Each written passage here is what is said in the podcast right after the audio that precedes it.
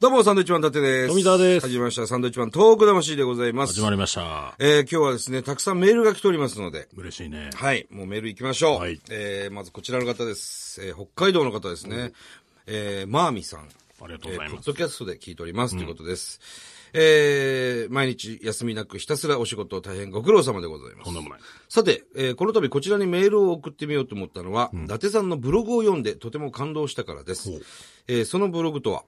素晴らしい仲間というタイトルで、次長課長の河本さんが中心となり、えー震災直後からずっと復興支援を継続してくれているという内容でした。えー河本さんたちにももちろん感動したのですが、私はそのブログに同じ芸人としての伊達さんの心遣いが垣間見れて、なおさら感動しました。ということでね、えー来てるわけなんですが、あのーまあ、要するにですね、こう、僕らお笑い芸人を人を笑わせる仕事ですよね。なんでしょう。その、復興支援することによって、ちょっとこう、マイナスイメージを持たれたりする人も、いいるわけじゃないですか。なんかその、そんな、イメージついちゃうよとか。うんなるほど。うん、でそういうことを、あの、もう復興支援がマイナスイメージにならないと判断したからこういうことを書いたんですかということで、なんですよ、この方はね。はいうん、僕らは支援、ね、支援というか、おこがましいですが、まあ地元ということもありまして、もう最初からこう、切り替えてね、やっておりますけども、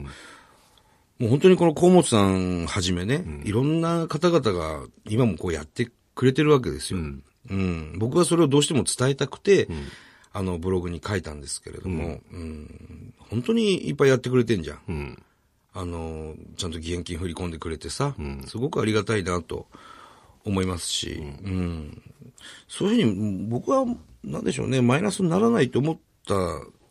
まあこういう判断はしたんですよね。まあ、なかなかこれ名前出す出さない難しいところでもあるんですけども、全然その、そっちの方からね、あの、名前出さなくていいよっていう人もいますし、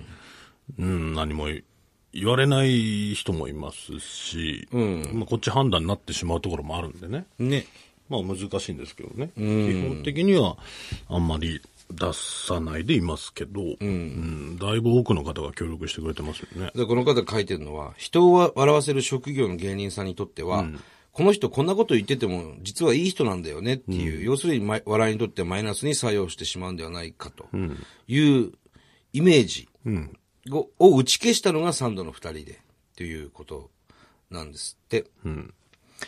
まあね、今どう、どうなってんのかな、今の人たちはね。どう思うかはもう自由なんですけども、僕が何の意識もしてないですね。仲間っていう芸人うんぬんじゃなくて、同じ仕事をしてる仲間として僕はすごくありがたいことをやってくださってるから、あの、紹介したかったっていうだけで、河、本さんは別にその、僕にね、ブログ書いてるとか一言も何もなかったですし、うん、自然とやってる方ですから、うん、すごく僕は嬉しくて、ブログに書かせてもらいました。はい。えー、ちなみにこの方、ライブに来てくれるみたいです。9月のライブ楽しみにしてます。あ、ちなみに、オイラは富派ですっていうね、もう、その余計なこと書かなくていいですよ、ね本当にありがとうごそういうざいます。派閥はありません ので、ね、何なんですか、こまあでも富井派だけど、伊達さんのね、その心遣いに感動したっていうこれ。いとや、でしまあょ。まあ、そうかもしれないですけどね。そうですよね、その、いちいち書かなくても ね。何なんですかね。いやいいじゃないですか最近そんなんありますよ、よく。なんですか僕のブログのコメントに、なんかお前のほら食事してる写真を、僕、と富澤食事中っていうね、ブログを載せたりする写真、もう本当に嫌な顔して飯食ってるから、ありがとうございます、富澤さんの写真。 キュートで可愛いですね。やかましいわ。こんな、おっさんの何が可愛いのひひげ面で、本当に。また富澤さんの写真を載せてください。なんかそんなこと言われると、腹立って載せたくなくなるんですよね。何なんですかね、あれ。まあそんな気こと持ち悪いんじゃん。そんなことを言わずに。ね、気持ち悪くないなんかそういう、トミー、トミー、トミーかっこいいとかなんかそういう言ってくる人。うんまあ、そなうんかそういうふうなことしてないじゃん、別に。なん か。ただ飯食ってる写真で すから。嫌そうに飯食ってる写お真です前から、がそのかっこいい写真でもないし、すごく嫌な顔して食事を食べてる。僕は面白いと思って載せてるのに、それをキュートで可愛いですねとか書かれると、なんで俺こんな変な顔載せてるのに、そんなこと言われなくちゃいけないまた載せてくださいっていう。まあまあそういう感覚の方もいらっしゃるんでしょう、中には。不思議だよな、本当にさあ、もう一つ行きましょう。 えーポッドキャストで拝聴させていただいております。ありがとうございえー僕はろ、えー今年浪人して大学受験を控えているものです。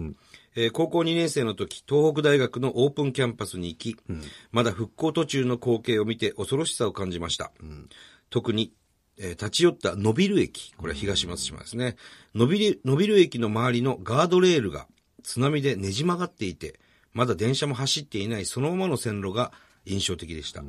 震災から5年経ちましたが、まだまだ復興途中だと思います。なんとしても今年合格して、東北にボランティアに行く、行くとともに、この経験を伝えていきたいと思います。嬉しい若い子がいるね。ます。すごいですね。東北大学を狙ってるんですかね。東北大学狙ってるんです頭ね。いいですねただまあ、ね、浪人してるんでしょうね、一生懸命。東北大学とか難しいよ、生まれた瞬間、俺の中ではもう行けないっていうのが分かりましたけどね。生まれた瞬間に生。まれた瞬間に、うん、どういう人が行くんだろうねって思いましたけどね。うん、すごいね。なんか一回、ま、お前なんか間違って言ってなかった。あの、当時まだ共通一次っていう試験が、僕ら高校時代にあって、あの、僕らの高校は仙台商業高校っていう高校だったんですけど、東北大学と、もう道路挟んで向かい側なんですよね。うん近いんですよ。うん、もう本当にそばで。んで、僕間違ってね、仙台駅から、その、東北大学行き、東北大学行きに乗れば仙台商業の前でもおお止まるんですよ。ただそのバスは、あの、共通一時で臨時で出てた、あの、もう東北大学にしか行かない。直行便だどこにも止まらないんですよ。だから、間違ってそれに乗ってしまいま した。危なく共通一時受けるとこだったんですね。ものすごいバカなやつ が。高2のやつ。なんでみんななんか賢いみたいな感じなんのか人ちょいちょいバス間違って変なとこ行こうとするよな。そうですね。女子校とかも行ってなかったの女子高生、あの、まあ、乗、乗客が100だとすると、99女子高生のなんか僕一人 っていう。そういうバスにも乗ったことありますね。ねえ。戦勝のそばまで行くっていうのを調べて乗ったんですけど、その前にその女子校が何校もあって、みんな女子高生が乗るんですよね。お前、で、俺はもう、なんか、ああ、間違ったと思ったんですけど、それを伝わらないように、もう俺いつも毎日このバス乗ってっからね、みたいな顔で、ずっと乗ってましたけどね。多分だからなんとなく毎日ね、うんはい乗る人はポジションとかも決まって決まってるでしょうねたりするじゃないですかそのとこに、あれ私の先に 変なお、変な男が乗ってるってそうですねそういいうう状況だったんでしょうね。はい。あと女子校の前で、格好つけて自転車に乗ってたら、あのー転んでしまって、前タイヤだけずっとバーって走ってったことありますね。あれもだからバスが横通った時でしょ。そうです、そうですそうです。で、引かれたと思って、うん引いちゃったと思って運転手運出転て手きさんがて。バスがハザード上げて、運転手さんが走って降りてきて、あ、大丈夫です。何の接触もしてませんと。俺の自転車があまりにも古すぎて、 普通に自転車が動いてたら前タイヤだけと外れたんですよね。で、女子校の校門の前で顔からこの崩れ落ちる。で、血だらけのまま、後輪しかついてない自転車 を押しながら高校に入っていったっていう。あれ伝わるかなめっちゃかっこ悪いですよね。めちゃくちゃかっこ悪い女です子ね。校二つ三つあるかはら、いはい女子高生だらけのところですよ女子高生だらけのとこをポケットに片方手入れて、ものすごい格好つけ て、毎日通ってたとこだったんですけど、前タイヤだけ外れるっていうね。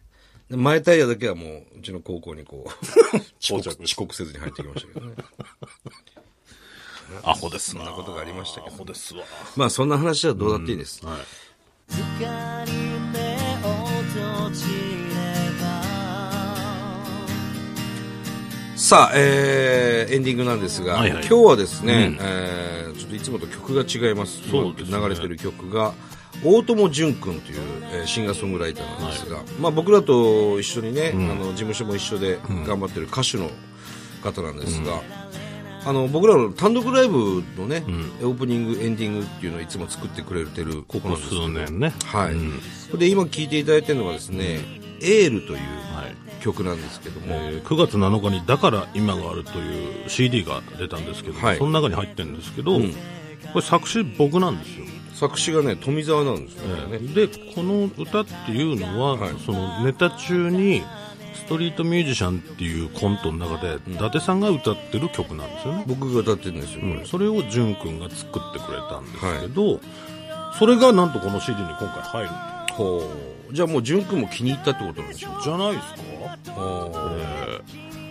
まあ、非常にいい歌でね、うんまあ、歌詞だけ見るとバカみたいな歌ですけど 歌う人がちゃんとしてるんでねこの雰囲気だけ聴いてるといい曲っぽいでしそょうですね、これが結構なんか CD にならないんですかっていう問い合わせというかほうほうほう言われたりしたんですけどついに淳君が歌ってるバージョンですけど、はい CD になるなるほと、ど、はい9月7日販売しております、はいなんていうだから今があるというはい、大友淳の「だから今がある」という、えー CD ですアルバムですね、ははいいまあ、どっかで見かけたら、えー買っていただいてね聴いていただければと思います、はいそれ以外にもね僕らのライブ来てる方もしくは DVD 見たことある方でしたら、あこの曲そういえば聴いたことあんなみたいおななじみのの曲が何曲も入ってるんで、ねいっぱい入ってますね34曲エンディング曲なんかが入ってるんで、はい楽しめると思うんでぜひよろしくお願いいたしますはい、さて、えーこの番組では東日本大震災に対するあなたのメッセージを受け続けます。はい、はがきの方は郵便番号100-8439日本放送サンドイッチマンの東北魂、えー熊本の方へのメッセージも合わせてお待ちしております、はい。それではまた来週です。バイビーさよなら。一生懸命やってるの手を抜くことが当たり前で誰も見てないとすぐサボったり休んでしまうのねだから頑張ってねって諦めないでねって私エールを送るの疲れただろうありがとうな君にメールを返すよ目覚ましなどかけずに午後起きるお金貸してよきっと返すよ約束はしないけれどたとえ君に働けと言われてもこの部屋を一歩も動かないただ君を愛してる帰り道に宝くじ